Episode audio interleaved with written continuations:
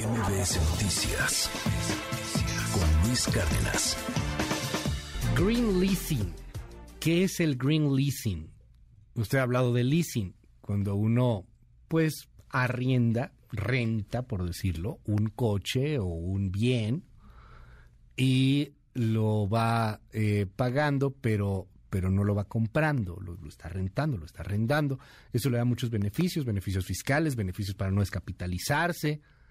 Pero ahora, ¿qué es el green leasing? Le aprecio mucho a Fernando Garza, Chief Risk Officer en Engine Capital, que me tome esta llamada telefónica. Fernando, te mando un abrazo, muy buenos días. ¿Cómo estás? ¿Qué es esto del green leasing? Cuéntanos. Gracias, Luis. Buenos días a ti y a tu auditorio. Y sí, mira, con gusto, eh, eh, como, como sabes tú y el auditorio, pues este todas nuestras actividades, ¿no? Tanto profesionales como personales, pues finalmente traen una carga de emisiones de gases de efecto invernadero, ¿no? Que finalmente eh, tienen un efecto en, el clima de nuestro país y en el mundo. Este y eh, como una convención hemos equiparado todos estos gases que se emiten hacia la atmósfera en el equivalente de toneladas de dióxido de carbono equivalente. ¿no? Eh, México se ha comprometido a lo largo del tiempo en reducir finalmente esta huella de carbono emite. Hoy más o menos nosotros como México emitimos unas 800 millones de toneladas de CO2 y para el 2030 nos hemos comprometido a tratar de reducir esta huella de carbono en un 35%, eso es el equivalente a 281 millones de toneladas. Engine Capital, ¿no? Desde hace tiempo, ¿no? Y más eh, con un esfuerzo en el 2012 en donde fuimos reconocidos como una empresa socialmente responsable, pues hemos puesto una postura ante el cambio climático y estamos comprometidos a realizar nuestras actividades de una manera responsable y de ayudarles a nuestros clientes a hacer. Como sabes, los, todos tenemos tres, tres posibilidades para, para el efecto de, de este impacto en el, en el medio ambiente el primero, pues, es neutralizar nuestras emisiones, simplemente ya dejar de hacer esa actividad y neutralizarlas por completo. La segunda es reducir, ¿no? Hacer menos uso de, de ciertos equipos o que sean más eficientes. Y la tercera es compensar lo que finalmente emitimos. En esta índole de compensar es que creamos nosotros Green Leasing, que nos permite acompañar a nuestros clientes en este detalle. Pero, pero ahorita te comento un poco más con detalles. Eh, a ver, esto es, es muy interesante porque de momento es un compromiso al 2030. El 2030 está a la vuelta de, la esquina. Parece muchísimo tiempo, pero pues realmente no, no lo es tanto. Sí, es un sexenio más, etcétera, pero está muy cerca. ¿Podemos cumplir ese compromiso? ¿Qué pasa si no lo cumplimos? Por ejemplo, ¿a dónde nos puede llevar este asunto? ¿Qué tan obligados estamos a hacerlo, Fernando?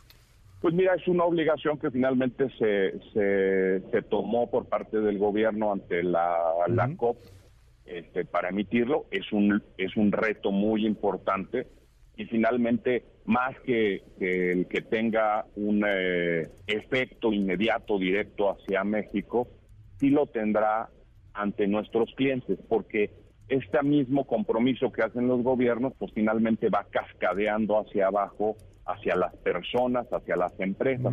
Y muchas empresas hoy han hecho compromisos finalmente para que eventualmente en los próximos años ellos sean prácticamente neutrales en su emisión de gases invernaderos. Eh, cuando tú te insertas en una cadena de productiva, finalmente, eventualmente estas grandes empresas, ¿no? Aquellos manufactureros de de, grandes productos con estos compromisos le van a exigir no solamente a sus actividades primarias, sino también a sus actividades relacionadas con sus proveedores. Entonces te van a pedir, oye, tú también tienes que compensar tus efectos para que el efecto total de mi empresa en todas mis actividades pues tienda a ser cero. Ahí es en donde entra Green Leasing. Green Leasing lo que hace es finalmente ayudarle a nuestro cliente a compensar su huella de carbono que emite aquel activo que le estamos arrendando, ¿no?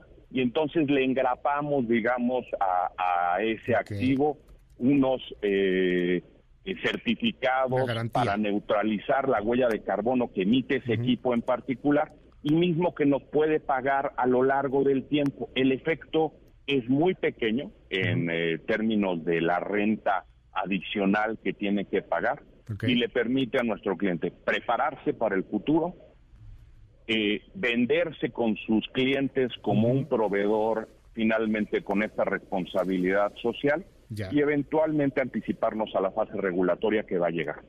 Oye, a ver, esto está, está muy bueno porque te evitas de broncas, te evitas de inclusive de trámites de alguna u otra forma tienes la garantía, estos certificados a final de cuentas son una garantía. Pongamos un ejemplo, corrígeme si me equivoco, igual y digo barrabasadas, pero le trabajas, no sé, a una empresa tipo Volkswagen, le, manufacturas algo. Y Volkswagen tiene el compromiso de cero emisiones de aquí al 2030, ¿no? Y todo aquel que le manufacture algo, pues va a tener que estar en estas cero emisiones. Con estos certificados, esta garantía, tú puedes seguir chambeando sin ningún problema y puedes seguir siendo proveedor de, este tipo de empresas. Puse Volkswagen como un ejemplo, pero o sea, hay, hay, muchísimas empresas, prácticamente todas las grandes empresas están en este camino hacia la cero emisión, pues tan pronto como el 2030, si se puede antes aún mejor. Esa es una garantía, o sea, estos certificados son una garantía de que tú estás trabajando con energía limpia, Fernando. Correcto. Lo que tú, como lo explicaste, está perfecto. Eh, toda empresa finalmente tiene como tres niveles para compensar sus efectos de gas invernadero. El propio de la empresa, el asociado a la empresa y a sus empleados, el segundo nivel, y el asociado a la empresa, sus empleados y toda su cadena de proveedor. Tú por lo menos vas a poder certificarle a través de estos bonos de decir, oye, esta máquina por lo menos que yo estoy utilizando para hacer algunos de tus productos, ¿no?